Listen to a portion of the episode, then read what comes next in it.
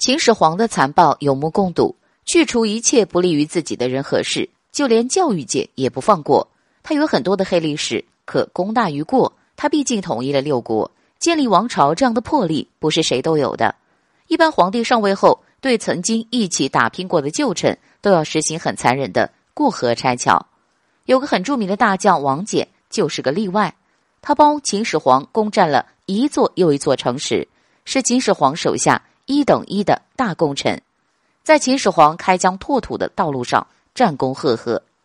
在攻打楚国之前，嬴政专程召开了一场会议，商讨作战事宜。当时有个年轻的将领李信说：“小小楚国二十万大军足矣。”当时王翦立刻发起反驳，说：“二十万大军不足以灭楚国。”但嬴政认为是王翦多虑，毕竟年事已高，作战比之前怯懦多了。打仗还得是李信这样有冲劲儿的将领，就派李信主导这场战事，指导黄龙。没想到王翦并不是杞人忧天，这场战斗以失败告终。秦始皇就想改派王翦作战，可王翦回避嬴政的邀约，好多天都称病在家不上朝。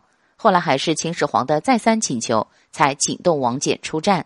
毕竟人家是皇帝，面子不能不给。但是出征前提了很多条件。嬴政一一答应了，他才带兵出征。多年追随嬴政的他是个聪明人，他索要钱财和屋宇，都是为了让秦始皇对自己放心，表达了还会归来的决心。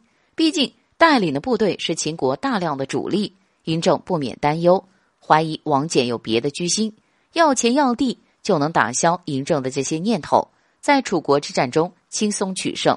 后来嬴政执掌六国，王翦害怕。他会对自己不利，就想功成身退，颐养天年，主动辞去朝中一切职务。很多人不理解他的做法，觉得当年打天下的苦日子都过完了，现在正是坐享其成的时候。可王翦此举是在保命。嬴政统一六国，建立中央集权，管理森严，刑法残酷，还大兴土木，修建豪华的宫殿陵寝。王翦跟随嬴政多年，了解嬴政的处事风格。表面大度，实际疑心甚重，要钱要宅，就是向秦始皇摊牌，自己没有更大的野心，只想好好过自己的日子，辞官回家也是。所以秦始皇最后没有对王翦下手。